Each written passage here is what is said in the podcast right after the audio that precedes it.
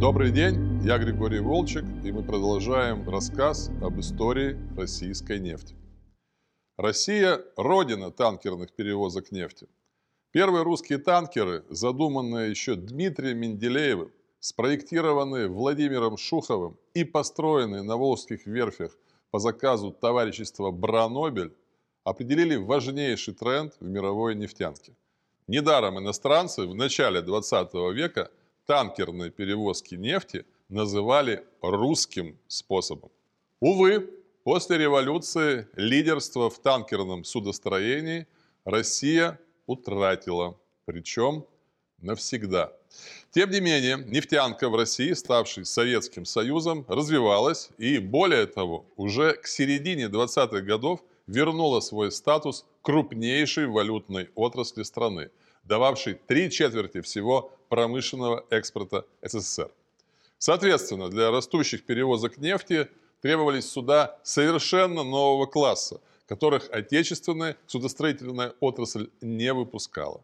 Поэтому первые советские танкеры с солидным для того времени дедвейтом 11 тысяч тонн были заказаны в 1927 году во Франции. По образу и подобию этих танкеров в СССР в 30-е годы были построены несколько нефтеналивных судов, но в послевоенные годы стало ясно, что малотоннажные танкеры, даже довольно технологичные и скоростные, не могут справиться с постоянно растущими объемами перевозок. Среднетоннажные танкеры типа «Пекин» дедвейтом 30 тысяч тонн и «София» дедвейтом 50 тысяч тонн несмотря на неплохие коммерческие характеристики, тоже не могли обеспечить высокую рентабельность при доставке больших объемов нефти. Поэтому в 1962 году Совет министров СССР принял решение о необходимости создания крупнотоннажных танкеров, которые могли бы эффективно работать с основными зарубежными покупателями советской нефти, среди них, например, японская Едимицу Косан, Тоа Oil, итальянская Eni, датская Мерск и так далее, а также использоваться для доставки топлива братской Кубе, которая находилась в американской блокаде. Межведомственные согласования заняли долгих 6 лет. Зато потом ход событий резко ускорился. В 1968 году практически одновременно на судостроительных заводах «Залив» в Керчи и «Океан» в Николаеве были заложены крупногабаритные сухие доки. Катутовское бюро «Балт Судопроект» начал проектирование первого советского супертанкера проекта 1511, а КБ Ленинградского Кировского завода приступило к конструированию автоматизированной паротурбинной установки повышенной экономичности. Первый советский супертанкер был заложен на Керченском заводе «Залив» в конце 1971 года, а спустя два с половиной года спущен на воду. Судно получилось на славу. Длина почти 300 метров, ширина 45 метров, высота борта 25 метров, осадка 17 метров, дедвейт 150 тысяч тонн. Это 3000 цистерн нефти. Скорость хода 15 узлов, мощность паротурбинной установки 30 тысяч лошадиных сил, автономность 80 суток. Главный котел производительностью 90 тонн пара в час имел высоту семиэтажного дома. Полный запас топлива, почти 10 тысяч тонн, обеспечивал дальность плавания до 25 тысяч морских миль. Это практически кругосветное путешествие. Танкер мог уверенно идти даже при семибальном шторме. Экипаж из 36 человек располагался, внимание, в одноместных каютах. На судне, помимо кубрика и кают-компании, были библиотека, мастерская для индивидуальных занятий, крытый спортзал, спортплощадка на палубе и, что было уж совсем роскошно для советских реалий, открытый плавательный бассейн и пассажирский лифт. Пройдя ходовые испытания 1 января 1975 года, танкер, приписанный к Новороссийскому морскому пароходству, пошел свой первый рабочий рейс под управлением легендарного капитана Сергея Воравка.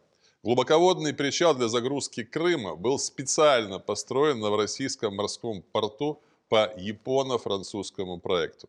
Супертанкеру были определены два основных маршрута – кубинский и западноевропейский. Первые же рейсы Крыма показали, по сравнению со среднетоннажными танкерами типа «София», рентабельность супертанкеров возрастала втрое. В течение следующей пятилетки ежегодно на воду спускался один танкер из новой серии – Кубань, Кавказ, Кузбасс, Кривбас и Советская нефть. Производство подобных танкеров прекратилось ввиду ратификации Советским Союзом Конвенции по предотвращению загрязнения судов Марпол 73-78. Согласно этому документу все вновь строящиеся танкеры должны иметь двойные борта и полностью изолированную от грузовых танков систему чистого балласта, чего в танкерах типа «Крым» не было. Отметим, что все капитаны танкеров типа «Крым» обучались на тренировочной базе «Центр де формасьон де пилотаж маритим» во французском городке Порт-Ревель, где оборудованы натурные макеты, имитирующие проход крупными судами наиболее сложных морских трасс. В 1974 году, сразу же после спуска Крыма на воду, началась эскизная прорисовка проекта нового супертанкера – дедвейтом до 350 тысяч тонн. Однако изменившиеся условия на мировом рынке нефти остановили эту работу. Тем не менее, прогресс судостроительной отрасли остановить было нельзя. И на смену танкерам проекта 15-11 пришли крупнотоннажные балк-танкеры или нефтерудовозы типов «Маршал Буденный» дедвейтом 105 тысяч тонн и «Маршал Гречка» дедвейтом 116 тысяч тонн. Эти универсальные корабли строились по советским заказам на судоверфи имени Парижской коммуны в польском городе Гдыня. Всего с 1974 по 1979 год были построены 7 таких судов. В отличие от танкера, нефтерудовоз мог перевозить в трюмах танках навалочные грузы, руду, зерно и так далее, что исключало обратные балластные или порожниковые переходы и, соответственно, существенно повышало рентабельность судна. Кстати, практика использования танкеров для перевозки навалочных грузов, зерна, была отработана в СССР гораздо раньше – начиная с 1963 года, когда СССР впервые закупил большое количество пшеницы в капиталистических странах. Тогда танкеры кубинской линии, идя в обратный рейс, загружались зерном в портах США, Канады, Аргентины и других стран, поставщиков зерна Советскому Союзу. Помимо маршальских, строившихся в Польше, на Николаевском заводе «Океан» в 1978 году были построены почти аналогичные четыре балкера типа Борис Бутома дедвейтом 110 тысяч тонн каждый. А на стапелях Керченского завода «Залив» снова, как и четверть века назад, началось строительство среднетоннажных танкеров типа «Победа» дедвейтом 68 тысяч тонн. Правда, это были уже корабли нового типа, соответствовавшие строгим экологическим требованиям. С 81 по 92 год было выпущено 8 таких танкеров.